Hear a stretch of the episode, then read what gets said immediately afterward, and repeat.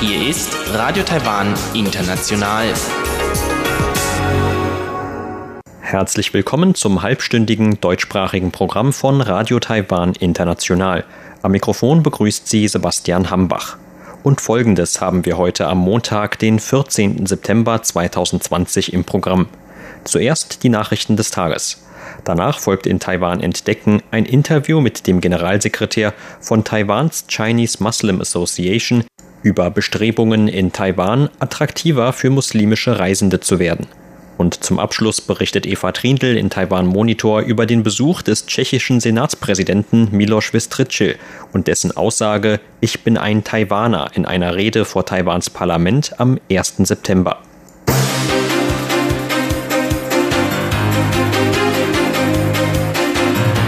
Sie hören die Tagesnachrichten von Radio Taiwan International. Der Überblick. Außenministerium gratuliert neu gewähltem Chef von Japans LDP. Oppositionelle Kuomintang sagt Teilnahme an Forum in China ab.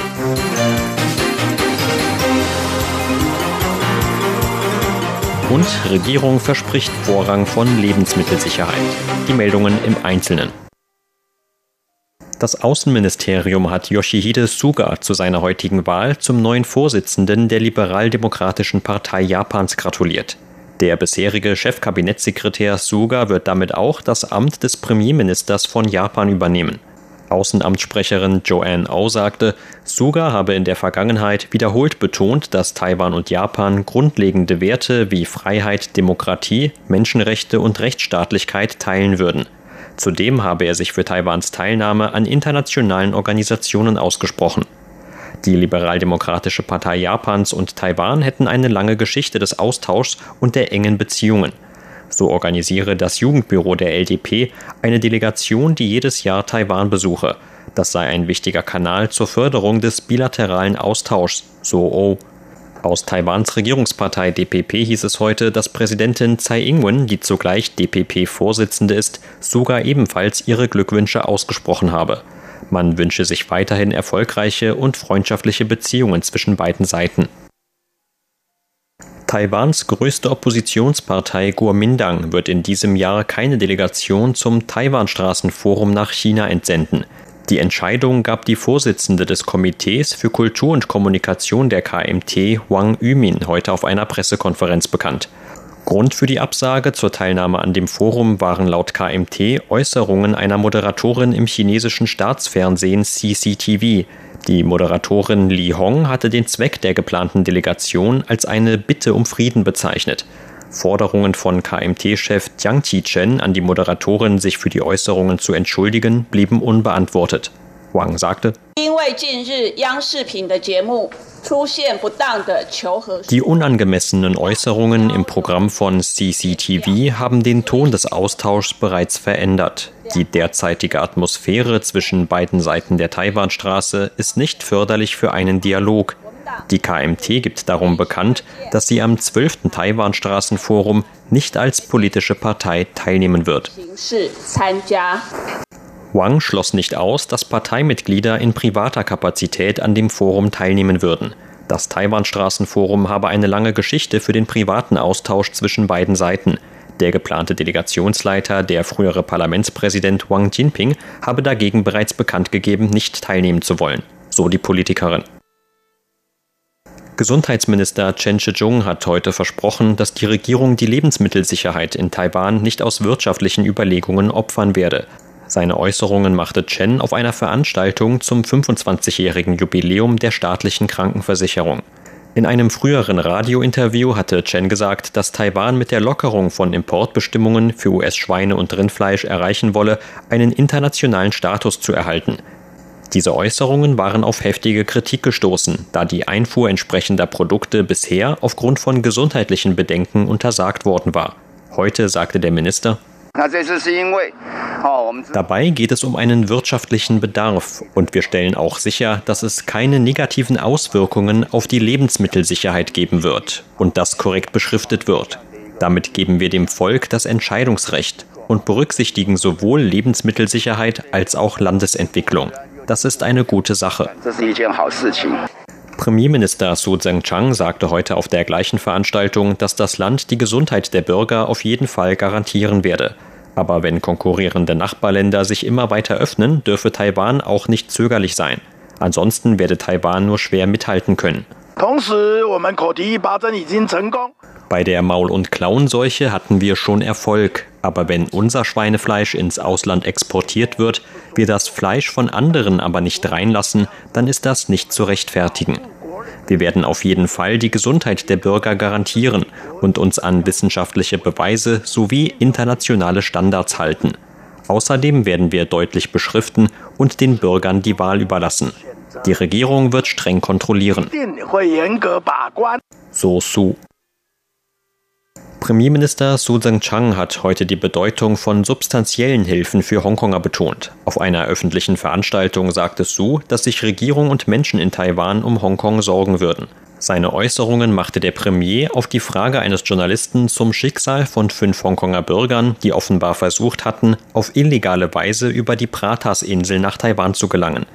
Bei den Personen handelt es sich laut Medienberichten um Aktivisten, die in Hongkong an Demonstrationen gegen Chinas Regierung teilgenommen haben.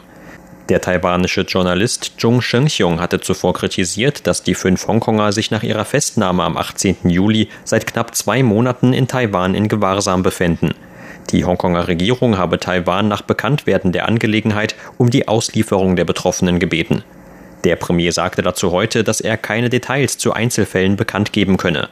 Taiwan habe aber sowohl eine Institution als auch einen Sonderfonds eingerichtet, um den Hongkonger Bürgern zu helfen. Am wichtigsten sei es, den Hongkongern auf substanzielle Weise zu helfen.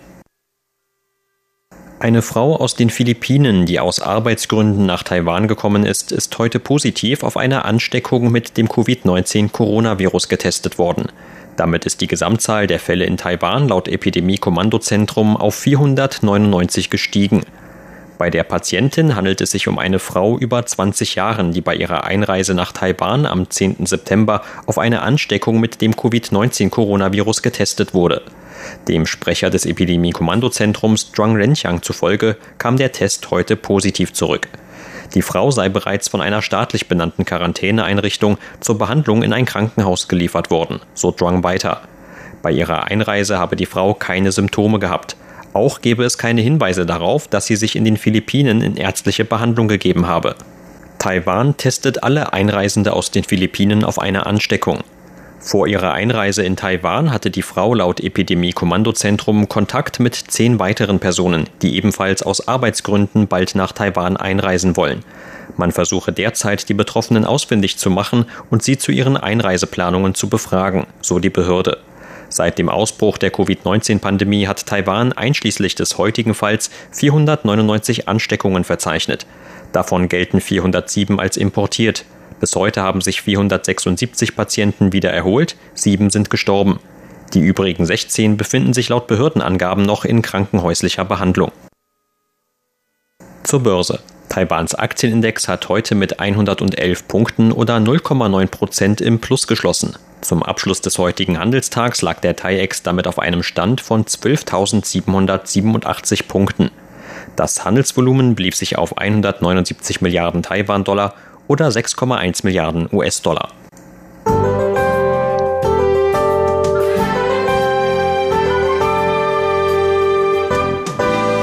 In mehreren Regionen Nord- und Südtaiwans gab es heute Nachmittag wechselhaftes Wetter mit kürzeren Regenschauern und Sonnenschein. Viel Sonne und nur wenige Wolken gab es dagegen in Mittel-Taiwan. Zum Abend hin wurde es dann in ganz Taiwan klar. Die Höchsttemperaturen wurden heute im Osten erreicht. In mehreren Orten Taidungs gab es um die Mittagszeit herum 37,8 Grad Celsius. Und das sind die Aussichten für morgen, Dienstag, den 15. September. Für morgen sagt das Wetteramt vor allem wieder sonniges und leicht bewölktes Wetter voraus. Nur in manchen Gegenden Nord- und Südtaiwans könnte es am Nachmittag wieder kürzere Schauer geben. Mit Regen ist ansonsten nur im osttaiwanischen Taidung zu rechnen. Die Temperaturen könnten morgen Höchstwerte von 32 bis 34 Grad Celsius erreichen. Im Süden gebietsweise auch bis zu 35 Grad. Das waren die Tagesnachrichten. Nun geht es weiter mit unserem Programm vom Montag, den 14. September. Nun folgt Taiwan entdecken.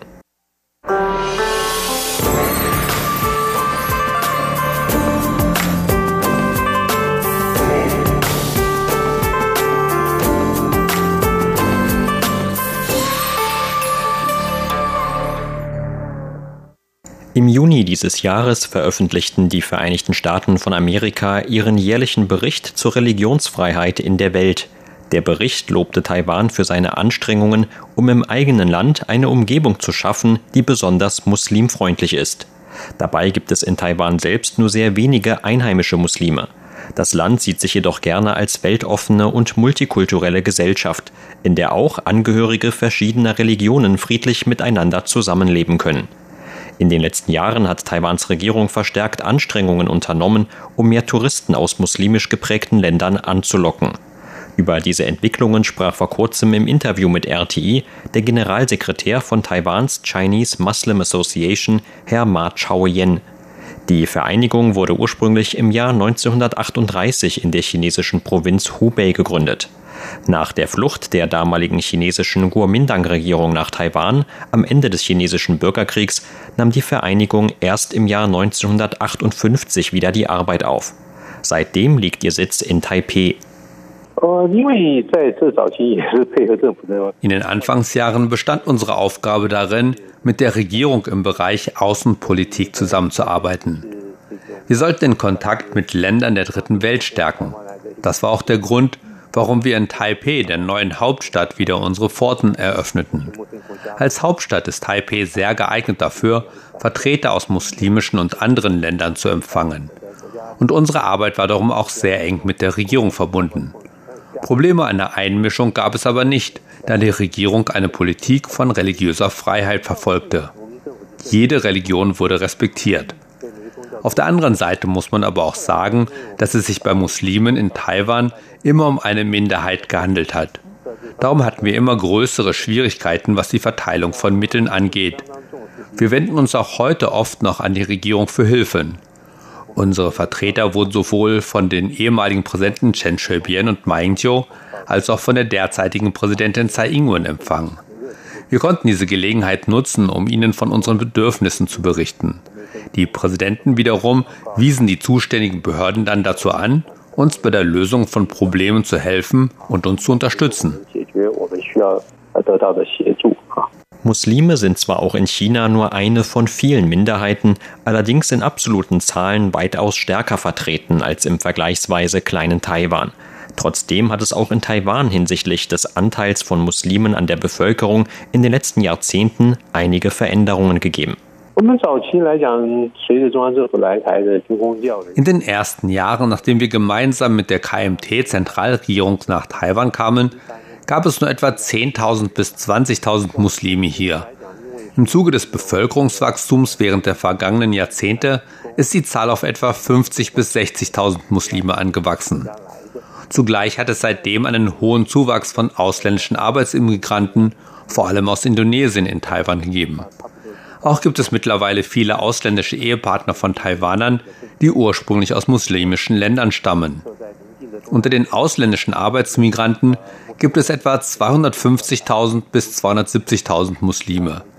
Gemeinsam mit den einheimischen Muslimen leben derzeit also bereits mehr als 300.000 Muslime in Taiwan. Darüber hinaus hat die Freigabe von Bildungsmitteln durch die Regierung dazu geführt, dass auch immer mehr junge Leute aus benachbarten muslimischen Ländern Südostasiens nach Taiwan kommen, um hier zu studieren. Man sieht, dass es deshalb auf den Campussen an unseren Universitäten immer mehr muslimische Vereine gibt. Man kann also sagen, dass der Austausch zwischen Taiwan und muslimischen Ländern immer enger wird. Herr Ma erklärt, welche konkreten Bedürfnisse die muslimischen Mitbürger und ausländischen Arbeitsmigranten oder Touristen in Taiwan haben. Wichtige Bestandteile des religiösen Lebens für Muslime sind die täglichen Gebete sowie das wöchentliche und gemeinsame Freitagsgebet. In Taiwan sind Grund und Boden sehr beschränkt und daher teuer und auch für religiöse Stätten nur schwer erhältlich. Das ist einer der Punkte, bei dem wir auf die Hilfe der Regierung angewiesen sind. Ein anderer Punkt sind die Bestattungen. Muslime müssen unbedingt innerhalb von 24 Stunden nach ihrem Tod begraben werden.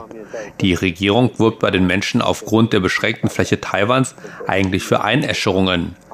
Aber das steht in Widerspruch zu dem Glaubenserfordernis einer Beerdigung für Muslime. Mithilfe der Regierung wurden in Taipei, Taichung, Kaohsiung und sogar in Tainan muslimische Friedhöfe angelegt. Vor allem das Innenministerium hat uns in der Vergangenheit oft unterstützt. Das Ministerium schickte sogar Beamte nach Singapur, um sich über den dortigen Umgang mit muslimischen Bräuchen zu informieren.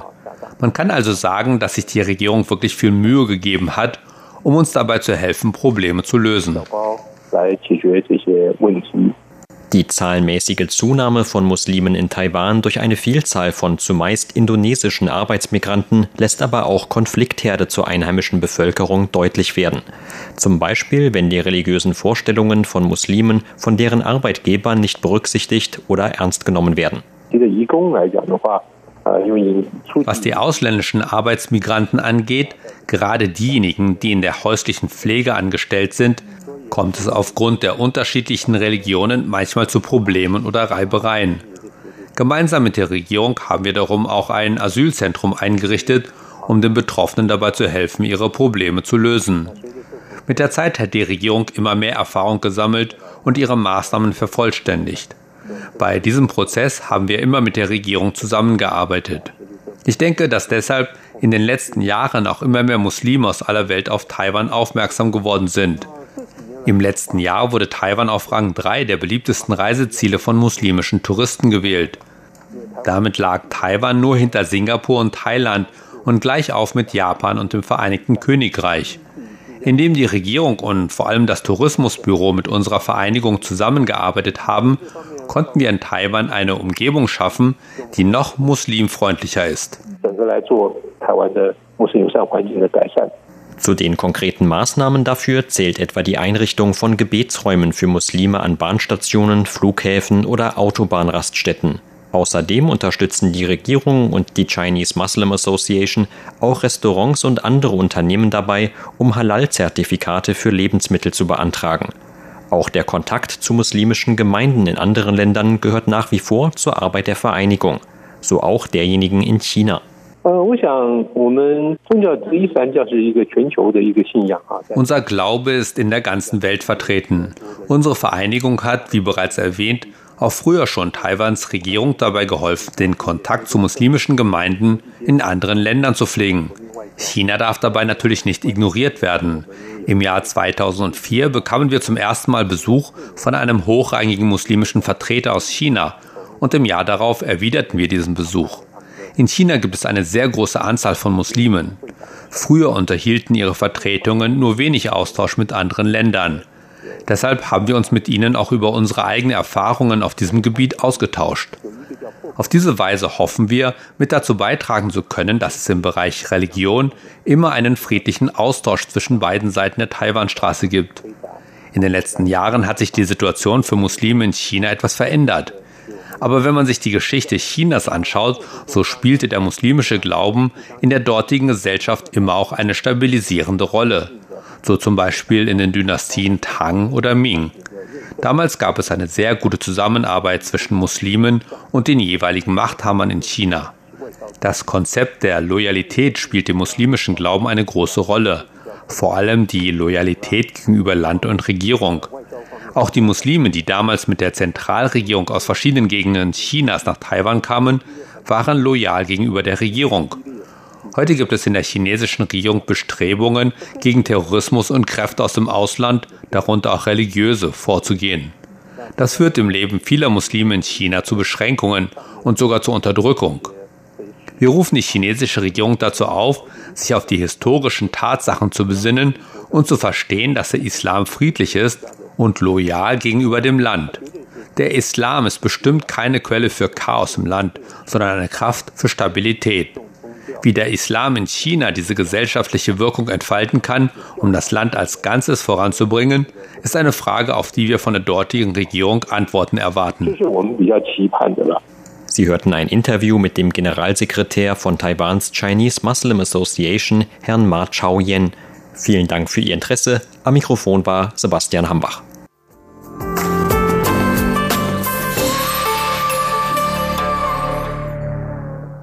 Hören Sie nun Taiwan Monitor mit Eva Trindl. Bitte lassen Sie mich auch persönlich meine Unterstützung für Taiwan und den letztendlichen Wert der Freiheit zum Ausdruck bringen und die heutige Rede in Ihrem Parlament mit einer vielleicht bescheideneren, aber ebenso starken Erklärung beenden.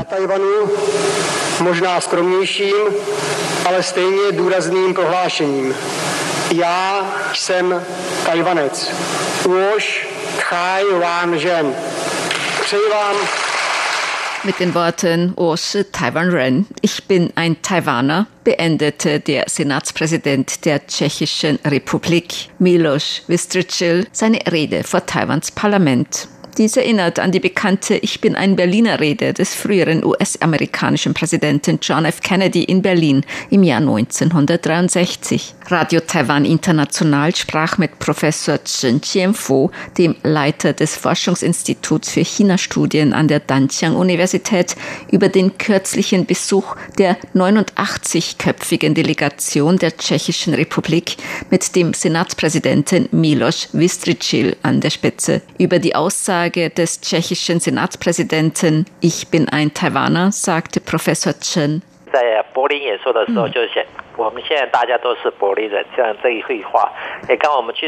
Ich bin ein Taiwaner. Diese Aussage ist in Bezug auf die bekannte Aussage, ich bin ein Berliner des früheren US-Präsidenten John F. Kennedy zu sehen. Kennedy hat diese Aussage in seiner Rede 1963 im damaligen Westberlin während des Kalten Krieges gemacht. Ich denke, dass diese Aussage des tschechischen Senatspräsidenten die Menschen in Taiwan bewegt hat. China übt international sehr großen Druck auf Taiwan aus.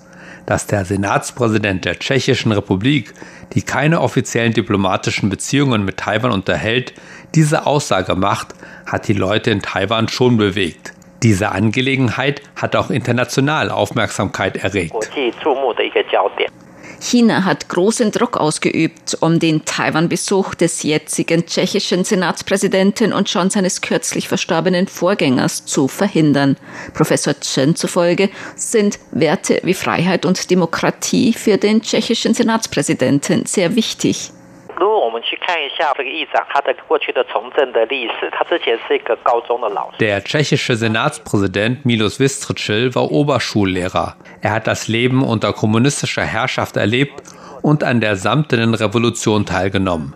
In der damaligen Tschechoslowakei erfolgte 1989 ein großer politischer Umbruch.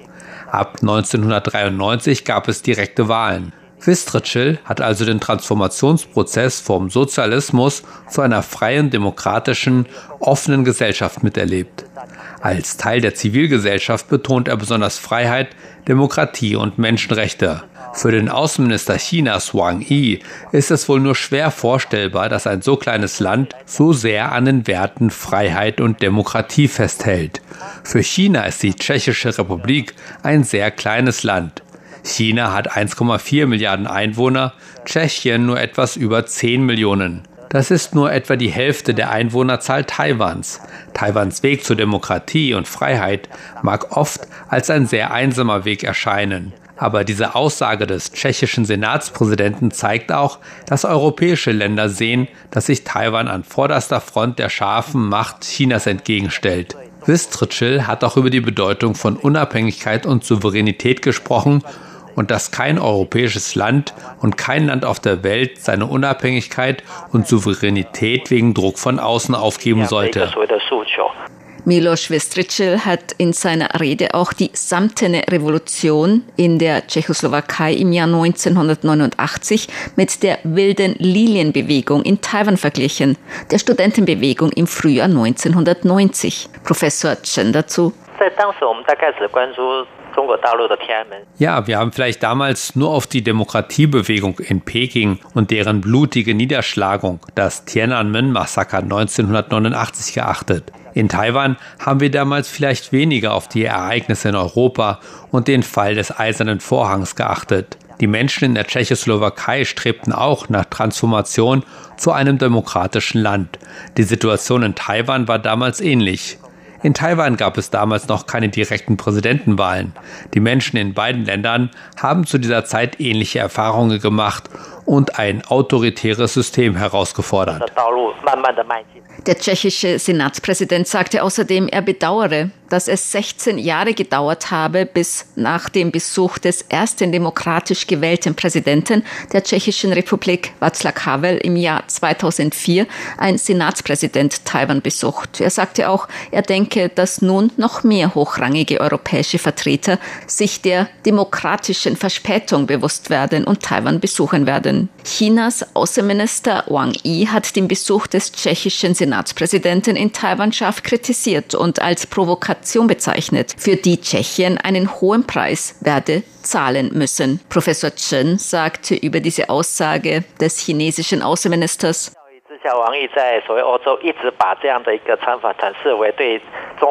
der chinesische Außenminister Wang Yi hat diesen Besuch als Überschreitung der roten Linie und als Provokation bezeichnet. Er äußerte diese Kritik in Deutschland, nicht in Tschechien. Er hat die Gelegenheit einer Pressekonferenz mit dem deutschen Außenminister Heiko Maas dazu genutzt, Tschechien zu kritisieren. Für die Europäische Union ist das eine Herausforderung. Diese Kritik wurde jedoch vom deutschen Außenminister Maas zurückgewiesen. In der Europäischen Union hat jedes Land das Recht auf seine eigene auswärtige Arbeit. Das ist die Angelegenheit eines jeden Landes. Gemäß Professor Chen hat der chinesische Außenminister auch aus innenpolitischen Überlegungen bei seinem Europabesuch so scharfe Kritik an dem Taiwan-Besuch des tschechischen Senatspräsidenten geäußert. In Europa achtet man normalerweise wohl nicht so sehr darauf, welche Besuche tschechische Delegationen unternehmen. Dieser Besuch in Taiwan ist erst durch die Aussagen des chinesischen Außenministers Wang Yi in den Fokus der Aufmerksamkeit anderer Länder gerückt. Aber eigentlich blieb Wang Yi auch nicht viel anderes übrig, als so zu handeln. Denn er stieß bei seinem Europabesuch, der ihn unter anderem nach Italien, Frankreich und Deutschland führte, auf große Herausforderungen. Er hat es auch nicht geschafft, den hochrangigen Besuch der tschechischen Delegation in Taiwan zu verhindern. Er hatte natürlich gehofft, dass der Besuch verhindert werden kann. Das ist ihm aber nicht gelungen. Er wollte mit dieser scharfen Kritik wohl gegenüber einigen Leuten in China zeigen, dass er diesen Taiwan-Besuch des tschechischen Senatspräsidenten im Ausland bereits scharf verurteilt hat. Eigentlich ist die Vorgehensweise des chinesischen Außenministers Wang Yi überhaupt nicht überraschend. Wenn er während seines Besuches in Europa keine solchen Aussagen gemacht hätte, keine Warnungen ausgesprochen hätte, dass die rote Linie überschritten wurde und so weiter, würde er vielleicht aufgrund von innerem Druck in China schon recht schnell als Außenminister abgesetzt werden. Aber diese so scharfen Aussagen des chinesischen Außenministers in Europa haben China keine Vorteile bei der Außenpolitik gebracht. Professor Chen dazu. 对，所以这个不叫做外交，它是一个内需型的外交，它是对内表态。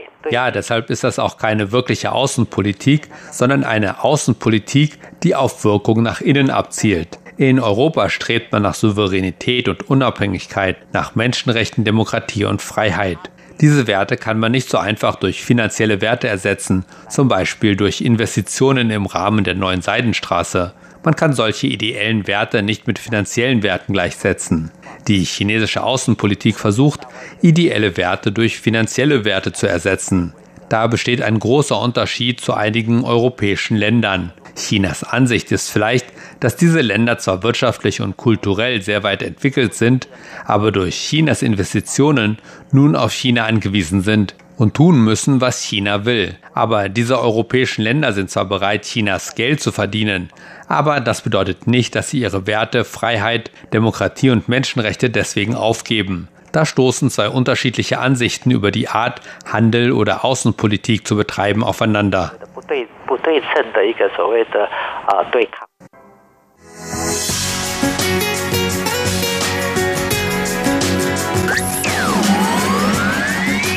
Radio Taiwan, international aus Taipeh.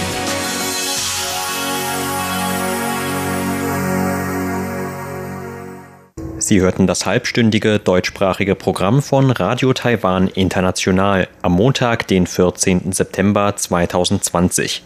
Unser aktuelles Radioprogramm und weitere Sendungen können Sie im Internet on demand hören unter der Adresse www.de.rti.org.tv. Weitere Informationen und Videos von der RTI